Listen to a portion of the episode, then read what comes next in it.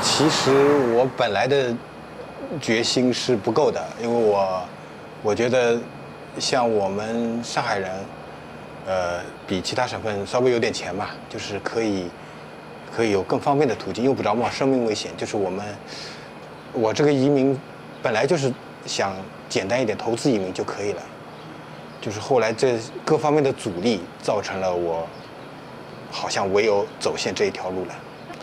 离开中国，那这这怎么说呢？所有中国人都知道啊，对吧？我们呃，中国政府太强势了，对吧？它的操控能力太强了。比方说，呃，一些呃，我们上海地区，就是你手机基本上你必须要装一个反诈 APP，否则的话。就是他们会用各种方法逼迫你，就是，呃，来自孩子学校的压力，然后还有来自公司的压力，就各方面就是一要要你一定要装这个软件，就是我本就是他们不是不强迫我装这个软件，我以为这个软件没什么，他们一旦强迫了，那我感觉这个软件好像是用来监视我的，对吧？为什么我？我这个手机自己花钱几千块钱买的，我连装什么软件的自由都没有呢，对吧？那我就想其他办法了。可以这么说，孩子的决心比我们更大。他就是，嗯，呃，也怪我不好，因为我经常，嗯，经常翻墙，就是有有那些 VPN 什么的，就是学校里洗脑的时候我。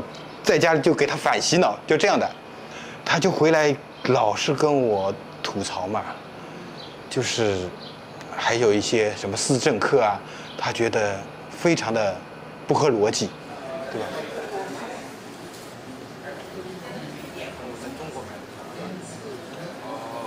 对，我当然有这份的顾虑，就是就算我拿到了这些纸，我我我知道我我的庇护申请可能。可能也下不来，呃，但是，呃，怎么说呢？我们也只有这这条路可以走啊。然后我们已经付出了这么多，我们回不去了。担心，那我可以工作啊，我妻子也可以工作啊，基本上活会活下去肯定是没问题的，对吧？之前在国内的任何积累都是无效的，再到美国来就是。找一些低端的工作，外呃就是美国人都不愿意干的活，我们才去干，就这样的。我有这个心理准备的，至少辛苦我这一代，我的下一代会更幸福，对吧？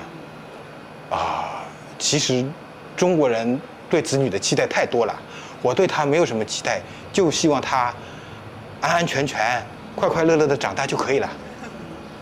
中国绝对不可能的，这个条件在中国的话太难了。谢谢，谢谢。我现在所在的位置呢，距离边境上的过境点只有两个街区。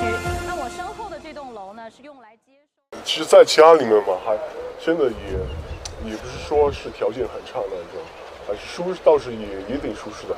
最最主要的原因就是，啊、呃，就是感觉对那里的。那个未来就不抱不抱有什么希望，感觉就会越来越差，会像什么回到文化大革命的那那一种情况。那是呃，可能最差的可能也会，可能过几年可能没饭吃的时候，我觉得啊啊，因为我就我在我们那里就觉得大家都觉得我很另另类那种的，就也很不合群，平常就。偶尔就和朋友吃个饭，现在经济也不好，但约饭的人也少，那基本上就每天在家里面玩游戏。现在游戏也不让我玩了。现在我就我觉得啊，那个在里面真的没什么搞头。十多年前我就想出来了，但是也知道有这个路线，然后到到动身的话，差不多一个月左右。我花的倒是挺少的，就是花了人民币三万多一点。